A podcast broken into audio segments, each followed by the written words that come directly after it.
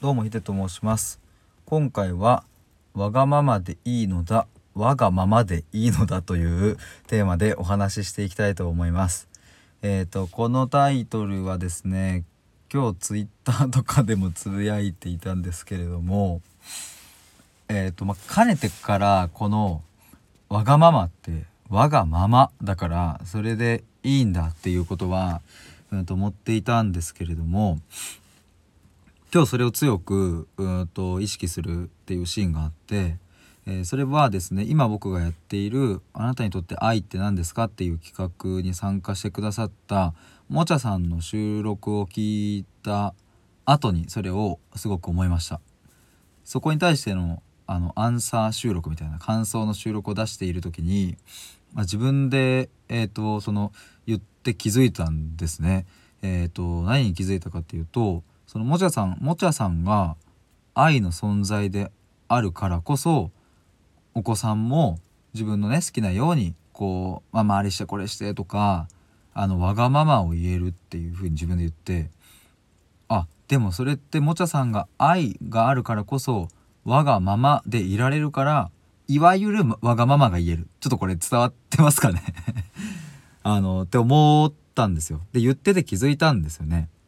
つまり、愛の存在、まあ、それが時に母親だったり、ね、まあ親だったり、まあわかんないですけども、まあ仮に母親がいたとしたら、子供は、わがままを言えるわけで、つまり、我がままで生きられるっていうこと。なんかそうまあ当たり前といえば当たり前なのかもしれませんがそこにすごく気づくことができたというか、まあ、おかげさまで、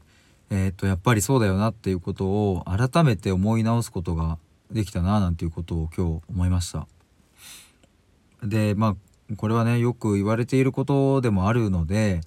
ね、この自分の自分らしく生きるとか自分を愛するとか自分を大切にするとか自分を褒めるとかうんね自分に感謝するとかってまあよく言われることだしすごく大切なことなんですけれどもなかなかできないっすよねここ。そう簡単に自分をこう褒めたりとかわがまま言っていいんだよって自分に許可を出したりとかって言葉ではそう思えたりとか言えたりとか頭ではそう思えたりとかしてもどうも心がそこについていかないっていうことはすごくよくあると思います。本を読んでねそういうこう知識があっても YouTube で何か調べても言っていることはわかるそりゃ自分だって自分のことを許したいし自分のことを愛したいしうんそのままでいいんだよって自分に言ってあげたいけどでもそれができないから今悩んでいるみたいなところもあると思うんですね。で僕はそういううんところですごく悩んでいたし、まあ、今もそのな渦中にいるからだからそういう上辺まあこれを上辺って言ったらそれを提唱してる人に失礼なんですけどいや何て言えばいいかな。音声って難しいなこれ。上辺なんて言っちゃいけないか。まあでもその表面的なってああ表面的なって言えばいいかな。表面的な部分での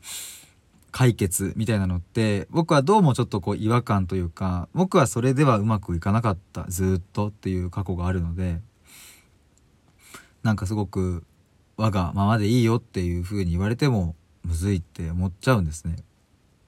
まあ、じゃあ一体どうしたらいいのかっていうところなんですけどもまあここはね一概にこうえっ、ー、と全員に共通しているような答えをバシッと出すことはまあできないんですがまあ一つ言えることとしたらまあ思いっきし自分ともう真正面からバチバチに向き合うっていうところになると思うんですけれどもまあそれもねそれもそんなそう簡単にはできないと。まあなのでまあすごく安い答えになっちゃうかもしれませんが本当にこれはでも対話することだなと思いますね。自分一人でここの境地から抜け出すっていうのは少し難しいと思います。なのでなかなかわがまま言えないわがままに生きれないっていうことであれば身近な人本当に本音を言える人にそのまんま伝えてみるっていうのがすごくいいないい手段だなって思いますね。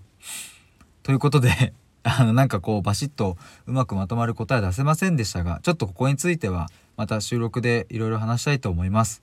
えー、ということで今回はわがままでいいのだ我がままでいいのだという えー、テーマでお話ししてきました。えー、対話で思考を深めるラジオでは随時対話をしたいという方を募集しておりますので、もしご興味ある方、ツイッターの DM とかでご連絡ください。ということで以上です。